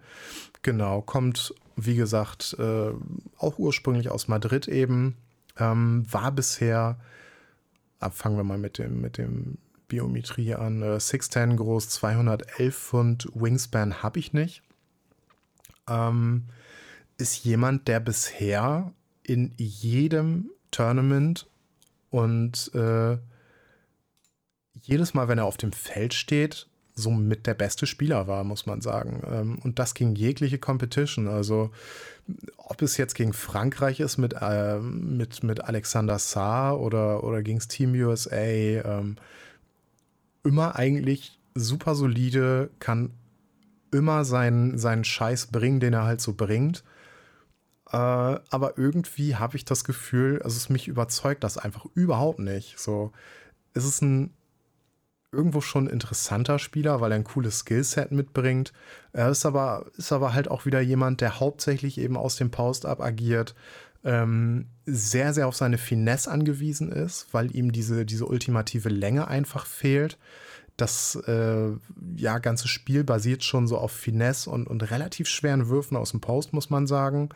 Ähm, ja, ist auch sehr abhängig davon, halt im Post schon eine gute Position zu haben vor seinem Abschluss, weil wirklich erarbeiten kann er sich das nicht. Da fehlt ihm irgendwie die Kraft so ein bisschen für und, und, und die Athletik. Ähm, ja, wenn der, wenn der Verteidiger wirklich etabliert ist, dann, dann hat er wirklich Probleme, sich tolle Scoring-Possessions ähm, irgendwie zu erarbeiten. Ist ein wirklich fluider Passer, ähm, ob es aus dem Dribbling ist, aus, aus Movement, äh, das, das muss man sowieso sagen. Da hat Overtime Elite durch diesen offenen und, und schnellen Style halt einfach ja, diesen Spielern massiv geholfen, sich da weiterzuentwickeln und, und das war mit Almanza genauso. Das, das hat ihn da auch so schon, schon weitergebracht, muss ich sagen. Aber mir fehlt es einfach, weil, weil er diese Länge nicht hat äh, und die Athletik nicht hat. Ähm, Finde ich es ein bisschen schwer, auch gerade weil ich ihn defensiv einfach, äh, also er, er sieht nicht ganz verloren aus auf dem Level. Es ist nicht, ähm, es ist kein, kein äh, Jalil Okafor-Case. Äh, aber ich mache mir wirklich Sorgen, dass das auf dem nächsten Level klappt. Äh, bei Ignite werden wir sehr schnell feststellen, inwiefern das ein großes Problem ist oder nicht. Und ähm, ja, das ist auch so eine der größeren Fragen, die ich mir stelle. Könnte für mich auch ein absoluter Riser für mich persönlich werden, weil ich ihn jetzt aktuell, glaube ich, nur schweren Herzens irgendwie in die Top 20 packen würde, weil das halt ein, also sagen wir mal, das funktioniert offensiv, was er macht und er entwickelt vielleicht auch noch irgendwie sowas wie einen Wurf, dann ist er offensiv wirklich interessant und äh, ja, aber stinkt halt meines Erachtens nach defensiv. Also ich hatte die Diskussion auch schon intern mit Torben so ein bisschen. Er bisher, wenn ich das so spoilern darf, ein schon kleiner Almanza-Fan, äh, zumindest im Gegensatz zu mir. Ähm, hat aber auch Bedenken über die Defense. Ja, offensiv brauchen wir gar nicht wegdiskutieren. Wirklich interessantes Prospect. Äh, so in, in der Kombination, aber ich weiß nicht, äh, ob, wie gesagt, ob das defensiv einfach so funktioniert. Und ich habe wirklich ein Riesenproblem mit, äh, mit Bigs, mit großen Spielern. Und ich glaube nicht, dass er Flügelspieler verteidigen kann. Auf gar keinen Fall. Also sehe ich nicht. Äh, mit Bigs, die den Ring nicht beschützen können und die eben keine Flügel verteidigen können. So, was, was machst du defensiv mit dem? Du musst ihn irgendwie verstecken. Und da mache ich mir Sorgen. So, neben jemandem wie Saar war das, glaube ich, ganz gut. Ähm, die haben sich ganz gut ergänzt in ihren Fähigkeiten defensiv. Aber das ist mir dann halt auch so wieder, es ist ähnlich wie dieser, dieser Alperin Schengen Case, der offensiv auch wahnsinnig krass talentierter Spieler ist, aber defensiv halt einfach dermaßen angreifbar und schwierig ist, dass ich das schwierig finde. So. Ähm, brauchen wir gar nicht groß aufmachen, die Diskussion jetzt, aber ja, das ist so, so der Case. Ähm, ja, Almanza da für mich eine, eine schwierige Personalie, ähm, sagen wir mal so. Ähm, wo wir zu neuen äh, Orlando Magic kommen, die hier mit Kyle Filipowski stehen. Ist eigentlich fast derselbe Case so. Nur, dass äh, Filipowski jetzt schon ein bisschen mehr Stretch-Elemente so gezeigt hat. Äh, Kyle Filipowski letztes Jahr schon bei Duke gespielt, ist ein Returner. Ähm, auch jemand, der so isoliert betrachtet sehr interessant ist offensiv, dem ich aber defensiv einfach nicht so richtig traue. Ich fand ihn, wie schon oft gesagt, überraschend beweglich. Ähm, aber ja, irgendwie nicht so richtig sattelfest als Verteidiger, meiner Meinung nach. Ähm, ist versatil, aber irgendwie in keiner Coverage so richtig gut, weil ich ihm auch auf NBA-Niveau einfach nicht zutraue, ähm, kleinere Gegenspieler zu verteidigen irgendwie. Und äh, ja, als Rim Protector sehe ich ihn halt auch irgendwie nicht. Ist dann halt schnell schwierig. Ähm, genau, 6'11 groß, 220 Pfund. Ähm, ja, offensiv, wie schon gesagt, auch sehr, sehr rund tatsächlich. Äh, ein smarter, schneller Decision Maker, kann eigentlich von allem so ein bisschen machen hatte jetzt bei Duke eben das Problem, dass er sehr viel selbst kreieren musste, was absolut nicht sein, sein Steckenpferd ist und, und auf dem College-Niveau auch nicht mehr so sein sollte. Ähm, da fehlt es einfach an Hilfe. Äh, ist jemand mit einem ganz, ganz tollen Basketball-Feel, so äh, tolle Passinstinkte, einen soliden Wurf, auch wenn die, die Wurfquote noch nicht so ganz passt. Ja, ist jetzt nicht der tollste Finisher am Ring, gerade wenn er viel für sich selber kreieren muss, aber das, das war mehr so ein bisschen ähm, das Problem von Duke und dem, dem Spielsystem als von Filipowski. Ich sehe ihn da deutlich solider in Zukunft. Aber ja, für mich kein Top-10-Kandidat, eben wegen der Defense, aber ja, das, das werden wir sehen.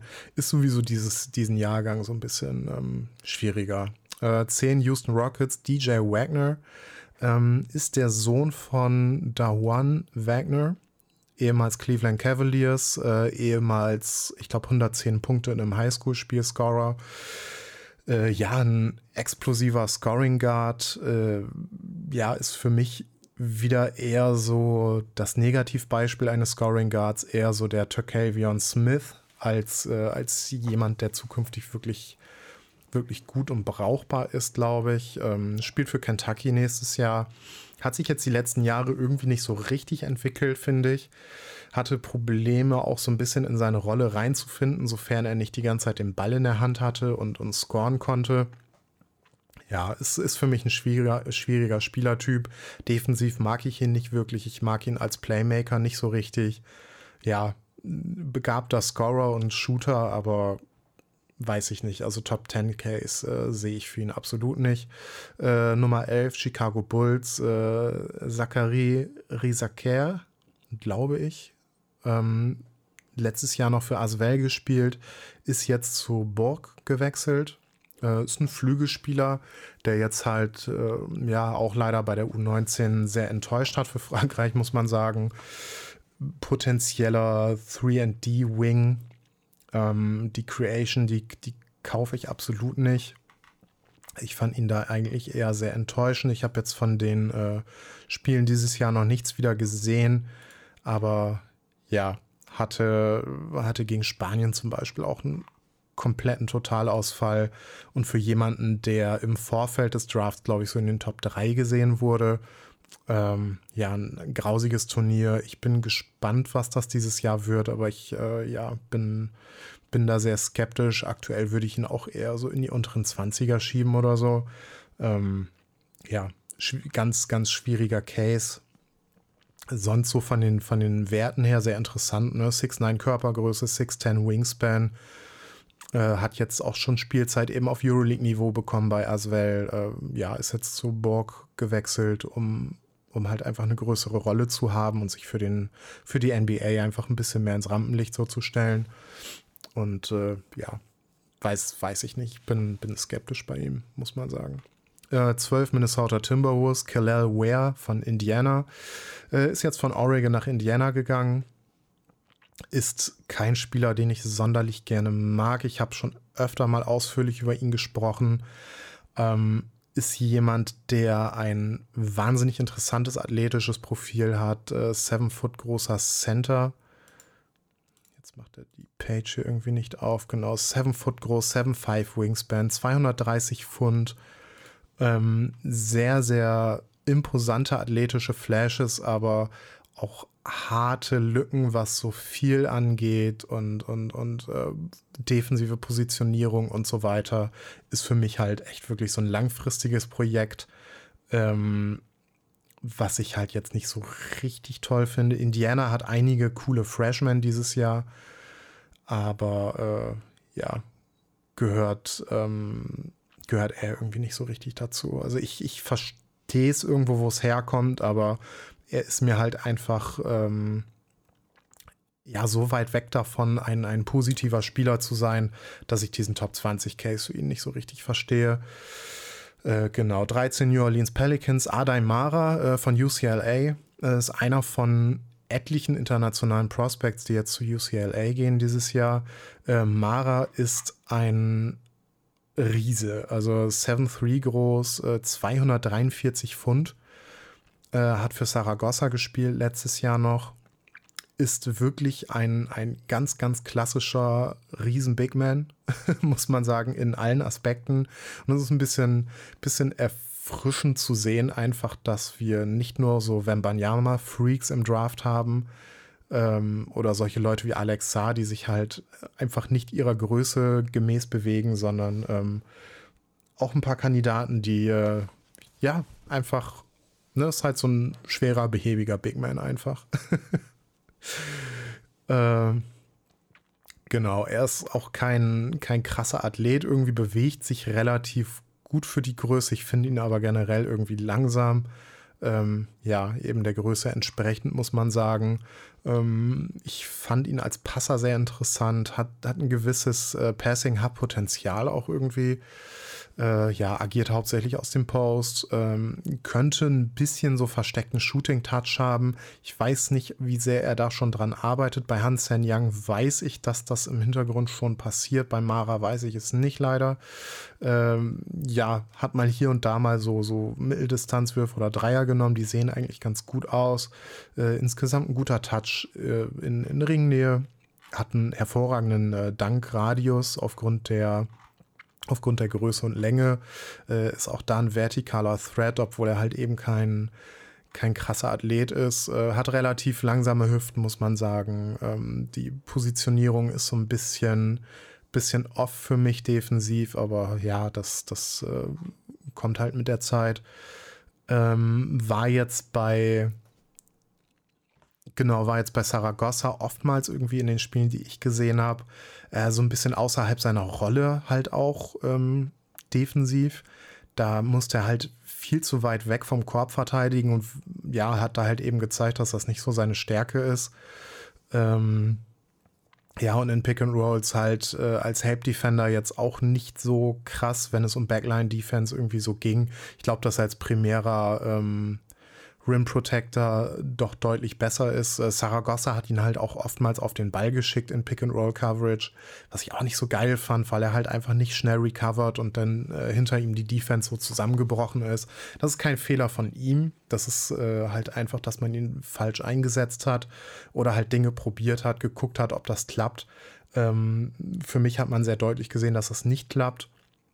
Ähm, ja, es ist, äh, wie gesagt, kein Fehler vom Spieler, aber es ist halt einfach eine eine Schwäche und äh, der sollte im Pick and Roll hauptsächlich halt ähm, ja den gegnerischen Big verteidigen und keine keine Wings oder so, nicht so wie in, in Saragossa, wo es teilweise halt eben das Problem war. Ich weiß jetzt auch nicht, ob die Gegner vielleicht halt auch einfach äh, ja teilweise einen Stretch Big aufgestellt haben und Mara mit nach draußen gezogen haben extra und dann Pick and Rolls mit dem ähm, anderen Big gelaufen sind. Das, das habe ich jetzt nicht im Kopf, aber ja, sah auf jeden Fall weiter weg vom Korb nicht so gut aus.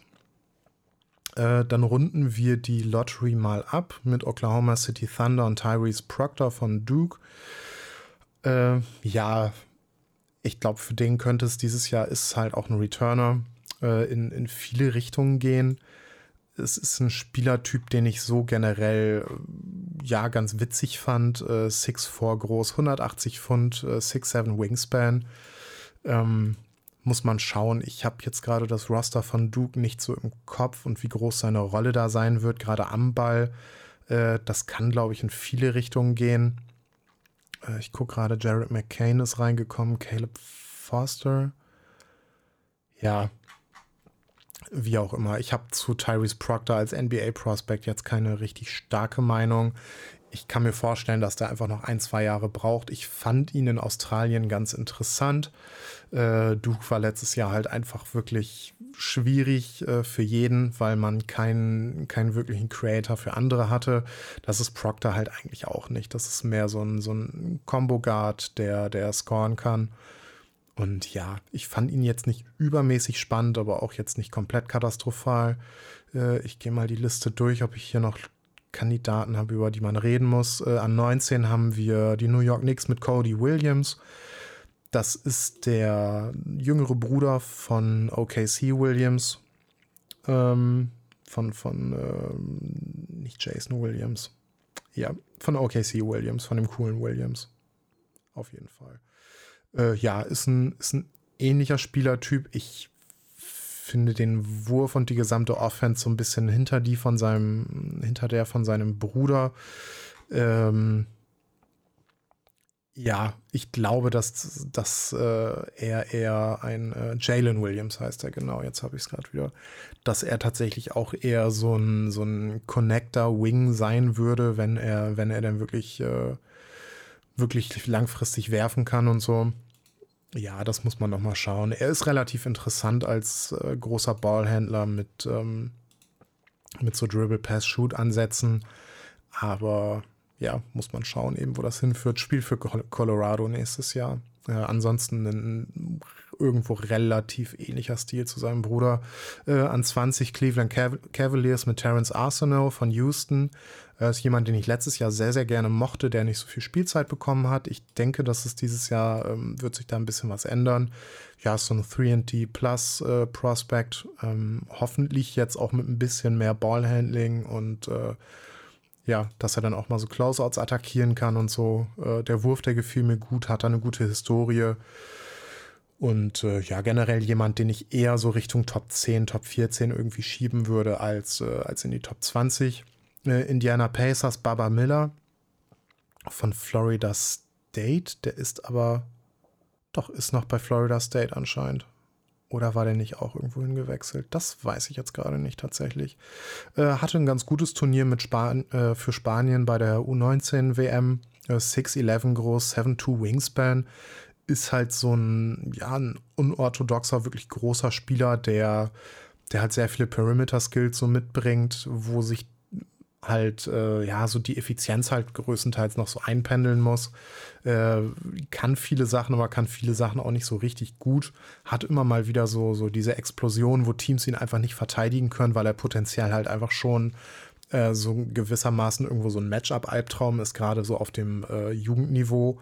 Ähm, ja, sehr, sehr interessanter Spieler irgendwo da wird sich noch zeigen, wo es, wo es jetzt dieses Jahr hingeht. Letztes Jahr war ich ein bisschen enttäuscht von ihm. Ist ja auch am Saisonanfang letztes Jahr gesperrt worden, ähm, aufgrund so einer ja, Dämlichkeit halt, ne? Hat, hat irgendwie, ist er rübergeflogen nach Florida und äh, Florida State ist irgendwie für seinen Flug oder für die Unterkunft von der Familie aufgekommen. Und äh, ja, das hätte nicht sein dürfen, deswegen haben sie ihn gesperrt. Also komplett dämlich. Ja, das war noch irgendwie zum Recruiting und so. Ja, das ist dann da, so, ist ihm so ein bisschen auf die Füße gefallen. Ähm, genau, dann haben wir ja, Juan Nunez von Ratio Farm Ulm an 25 zu den Lakers. Da wird sehr viel eben darauf zurückfallen, ob Nunez jetzt als Offensivspieler ähm, ja, sich ein bisschen mehr hervorheben kann, auch als, als Scorer eben. Er ist letztes Jahr Meister mit Ulm geworden, hat viel Spielzeit bekommen. Ein ganz, ganz interessanter Spieler, ist, glaube ich, für mich potenziell auch einfach ein wirklich guter Basketballer rundum. Ähm, ist halt eher so ein Pass-First-Point Guard. dass das eigene Scoring fand ich so ein bisschen schwierig. Die, die Athletik, die ist jetzt nicht so auf dem höchsten Niveau, aber sehr, sehr smart, ein guter Playmaker. Und ähm, Ja, fand, fand ich sehr beachtlich. Ich habe ihn live in Oldenburg gesehen letztes Jahr. Ähm, habe ihn jetzt zum Saisonende hin nicht mehr so verfolgt, weil der Wurf für mich halt einfach zu oft war und der halt auch einfach zu zurückverhaltend war als, als Scorer. Das hat mich da so ein bisschen abgeschreckt. Vielleicht kommt der Push dieses Jahr. Ähm, genau, dann haben wir einen 27 Milwaukee Bucks, äh, Melvin Ajinsa von St. Quentin. Ähm, ist aufgestiegen mit dem Team. Letztes Jahr schon zweite Liga gespielt. Ich glaube, das Jahr davor auch schon bin ich mir jetzt gerade gar nicht so komplett sicher. Ähm, ja, ist auch so ein 3D Plus Prospect. Ähm, körperlich sehr, sehr solide, ist äh, sneaky athletisch. Äh, ist ein guter Shooter hat letztes Jahr, soweit ich das im Kopf habe, 38 Prozent seiner Dreier getroffen in der zweiten Liga. Ähm, ja, bei ihm kommt so ein bisschen drauf äh, zurück jetzt, wie gut kann er wirklich verteidigen auf dem Niveau, äh, wo liegt das Shooting und ähm, so Close-Outs attackieren und sowas, wie gut läuft das. Hatte dieses Jahr schon wirklich gutes Spiel gegen Monaco, das habe ich gleich gestern gesehen. Ähm, ja, da hat St. Quentin, glaube ich, Monaco geschlagen, die, die amtierender Meister sind. Ich bin mir gar nicht ganz sicher. St. Quentin hat irgendein, irgendein großes Team in Frankreich geschlagen und, und Aginza war auch relativ gut. Ähm, ja, 28 Phoenix Suns, Dylan Mitchell äh, von Texas ist ein Returner, wo ich nicht ganz verstehe, wieso. Das ist halt ein wahnsinnig krasser Athlet, aber alles andere hängt halt so halt krass hinterher. Weiß ich nicht. Ist halt so eine, so eine, ja, sehr, sehr langfristige Wette ähm, 32 New York Knicks, Adam Bona von UCLA, ist letztes Jahr für mich, glaube ich, so der Big gewesen mit der oder der beste defensive Pick-and-Roll-Big äh, im, im, ganzen Jahrgang. Ähm, ja, türkisches Prospect von UCLA. Äh, hat so ein bisschen Altersfragen. Es gab äh, Spielbögen aus der Jugendzeit, wo er ein bisschen älter ist, als das es jetzt aussieht. Und äh, ja, der wird sehr wahrscheinlich schon zwei, drei Jahre älter sein, als er hier angegeben ist. Das muss man im Hinterkopf behalten. So die Teams, die, die haben da auch sicherlich ihre Fragezeichen, aber sonst ein sehr veritables Prospect ist für mich ein potenzieller First Rounder. Ähm, ja, offensiv halt sehr limitiert. Halt ein reiner, ähm, ja, Rollman, äh, Diver, Müllsammler Big, äh, der, der halt so ne, diese, diese, diese Kleinigkeiten macht, so überhaupt keine Offense für sich selber, kein Wurf. Aber ja, halt defensiv äh, wirklich krass ist, muss ich sagen. Also das, das fand ich beeindruckend. Und äh, ja, offensiv ein absoluter Rollenspieler, aber ja, ein guter vertikaler Spacer, toller Körper. Und ähm, ja, verdient da so ein bisschen sein Geld dann. Ähm, Reese Beatman, wollen wir jetzt nicht drüber sprechen. Äh, Riley Kugel könnte noch ein ganz interessanter Kandidat sein. Äh, Xavier Booker von Indiana. Ach, beziehungsweise Michigan State wird hier an 36 von Indiana gezogen. Da muss ich mir noch ein bisschen was angucken. Da war es echt schwer, Tape zu finden, muss ich sagen. Äh, 38 Tyler Smith zu OKC. Ähm, auch wieder Overtime Elite, beziehungsweise jetzt G-League Ignite. Das ist, glaube ich, ein NBA-Spieler, äh, ziemlich sicher sogar.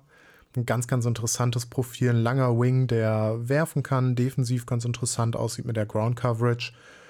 Und äh, ja, da einfach einen, einen Need von sehr vielen Teams erfüllt. Ähm, was haben wir noch? Robert Dillingham ist sehr weit unten. Kann ich aber auch verstehen. Äh, Zack Edie haben wir hier noch, oh Gott. Äh, Baylor Shireman, Trey Alexander, äh, Ariel Hookporti an 55 zu den Spurs. Äh, hatte ja einen Achillessehnenriss letztes Jahr. Und äh, ja, konnte deswegen einfach eine Zeit lang nicht spielen. Sieht jetzt sehr beeindruckend aus für Melbourne, einfach genau da, wo er auch aufgehört hat. Ich würde Hook Porty, glaube ich, so auf eine Stufe mit Adam Bona stellen, so ungefähr. Äh, Hook Porty müsste, ja, auf dem Papier ist der älter, ist, glaube ich, ein Jahr älter, ist aber in Wirklichkeit sehr wahrscheinlich einfach jünger. Ähm, spielt aber auch keine Rolle mehr. Ähm, ja, bringt ein sehr ähnliches Profil mit, glaube ich, im Pick and Roll defensiv, nicht ganz so flexibel. Aber ja, auch definitiv interessant äh, bisher für, Mel für Melbourne mit einer, mit einer wirklich guten Saison. Der könnte sich da sneaky nochmal irgendwie so ein bisschen reinmogeln, glaube ich. Und äh, nochmal einen Case machen.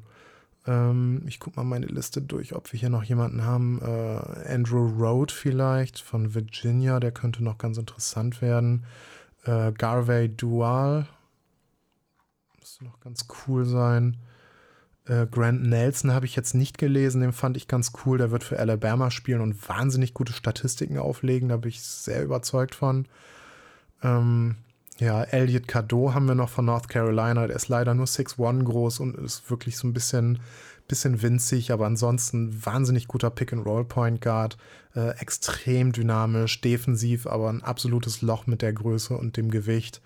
Ähm, ja, wenn der einen richtig krassen Shooting-Leap irgendwie hat und das Pick-and-Roll-Spiel so, so bestätigen kann, dann äh, wird er auch ein bisschen First-Round-Bass bestimmt bekommen.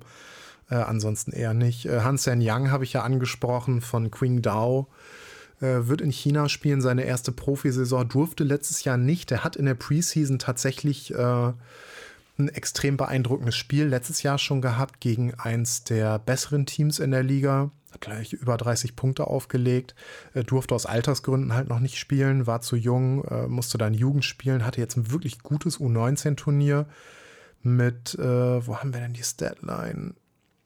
Die sah sehr beeindruckend aus. Das waren 12,6 Punkte, 10,4 Rebounds, 4,7 Assists, äh, 5 Blocks im Schnitt und ja, knapp 4 Turnover, aber nur 3 Fouls. Äh, musste sehr, sehr viel kreieren. Ist einfach ein äh, ja, 7 Foot One. Es ist ein absoluter Schrank im Post, der sich enorm smooth bewegt. Ich frage mich wirklich, wo er das her hat, wenn er wirklich bisher nur auf diesem geringen Niveau gespielt hat, weil das, das fand ich schon wirklich beeindruckend. Hat da sehr, sehr tolle, smooth Bewegung, hat ganz, ganz tolle Hände, äh, ist enorm lang und, und physisch, ist im Moment auch noch sehr davon abhängig, sich physisch äh, irgendwie so einen Vorteil zu generieren irgendwo. Ähm, wo er gegen, gegen ähm, ja, wirklich professionelle Bigs äh, so ein bisschen verloren manchmal aussieht.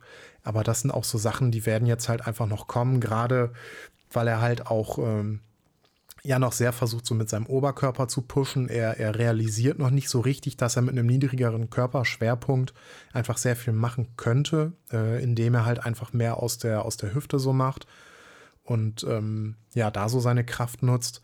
Äh, offensiv enorm schneller Decision Maker, ähm, trifft gute Entscheidungen, sehr, sehr gut darin, Double Teams zu sezieren, hat, hat für China einfach unfassbar viele Double Teams gezogen, auch sehr, sehr talentierter Passer, ähm, ist wie gesagt, gut darin, diese aufzulösen. Wenn die wirklich sehr aggressiv und früh kommen, hat er noch Probleme, das äh, schnell genug aufzulösen.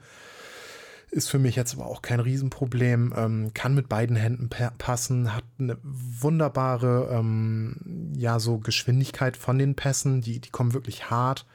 Äh, hat im Post eine brillant tolle Fußarbeit. Äh, das, das ist wirklich seit langem mal wirklich so ein, so ein Prospect, wo ich, wo ich Vertrauen drin habe, dass der im Post wirklich so sein Geld verdienen kann und hochprozentig abschließen kann.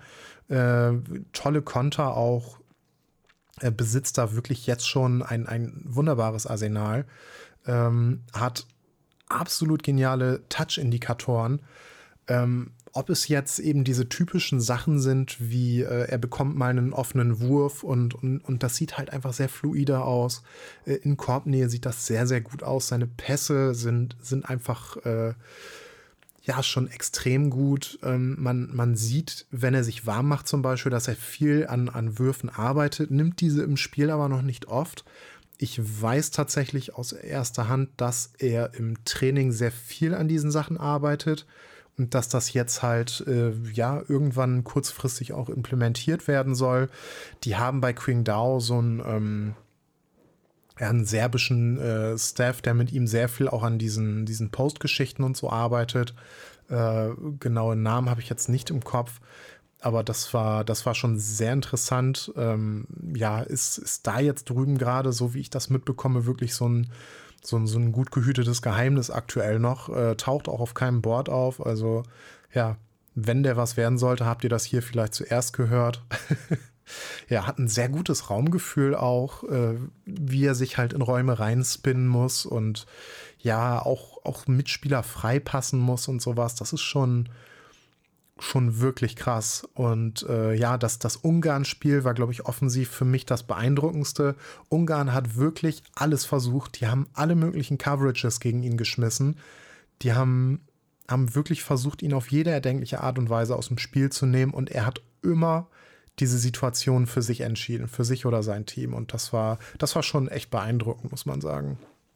Ähm, defensiv, ja, eine, eine krasse Länge, ist ein wirklich guter Verteidiger vertikal, so nimmt er extrem viel Space weg, ist kein krasser Vertikalathlet, aber ist einfach unfassbar lang. Äh, könnte als Help Defender für mich ein bisschen aggressiver sein, aber als äh, primärer Rim Protector einfach ein Riesenproblem für den Gegner. Auch eben in der Saisonvorbereitung gegen andere professionelle Teams hat man gesehen, dass das eben so bestehen blieb. Ähm, ist nur Saisonvorbereitung. Auch die Spiele aus dem letzten Jahr habe ich mir angeguckt. Aber ja, es sind schon tolle Indikatoren.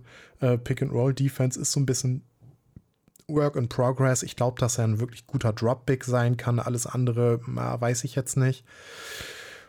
Ähm, Genau, ist nicht wirklich jumpy, ist da sehr geduldig auch, äh, hat unfassbar geiles Hand-Tracking, also so dieses, dieses Ball-Tracking mit den, mit den Augen, dass er, dass er da ein äh, tolles Timing hat, ob es jetzt so bei, bei Dix ist oder, oder wenn er Würfe contestet. Ähm, ja, das ist, äh, das ist schon auf einem wirklich hohen Niveau, muss man sagen. Und ja, die Hüften, die sind äh, ja auch eher der Größe entsprechend. Ähm, ist da nicht wirklich sehr schnell. Also ich würde ihn nicht super weit weg vom Korb verteidigen lassen. Aber in so einem Drop-Schema und als offensiver Post-Hub, der einfach mit seiner Größe da wirklich dominant sein kann, äh, ja, potenziell ein wirklich krasser Spieler. Ich bin auf seine Saison gespannt. Ich hoffe, dass ich irgendwie an die Spiele komme. Ich weiß noch nicht ganz wie. Aber äh, ich glaube, die werden auch oft auf YouTube irgendwie übertragen. Das Problem ist nur, die zu finden, weil die Teamnamen teilweise halt in, äh, ja, auf Chinesisch da irgendwie stehen. Da muss ich noch irgendwie ein bisschen. Das kriege ich noch hin. Ich muss mir noch den Schedule besorgen und dann mal auschecken, wie viel der spielen wird. So, das wäre ziemlich viel. Äh, ich habe jetzt knapp eineinhalb Stunden aufgenommen. Ich glaube, das reicht jetzt auch soweit. Ähm, ja, wann der nächste Pod kommt, kann ich nicht wirklich sagen. Das, das wird sich zeigen. Äh, vielleicht dann auch mit einem mit Kollegen aus dem Team. Ähm, ja, zu welchem Thema auch immer, das, das weiß ich noch nicht. Da schauen wir dann mal. Wahrscheinlich wird es um den Draft gehen. so, in diesem Sinne, ich weiß jetzt auch nicht, was ich noch erzählen soll tatsächlich. Ähm, bis demnächst. Burks catches three, no. Oh!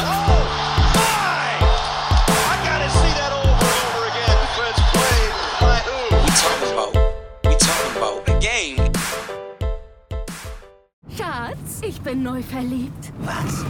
Da drüben. Das ist er. Aber das ist ein Auto. Ja, eben. Mit ihm habe ich alles richtig gemacht. Wunschauto einfach kaufen, verkaufen oder leasen. Bei Autoscout24. Alles richtig gemacht. Wie baut man eine harmonische Beziehung zu seinem Hund auf? Puh, gar nicht so leicht. Und deshalb frage ich nach, wie es anderen Hundeeltern gelingt, beziehungsweise wie die daran arbeiten.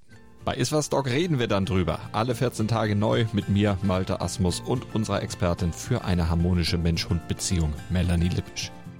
Iswas Dog mit Malte Asmus. Überall, wo es Podcasts gibt.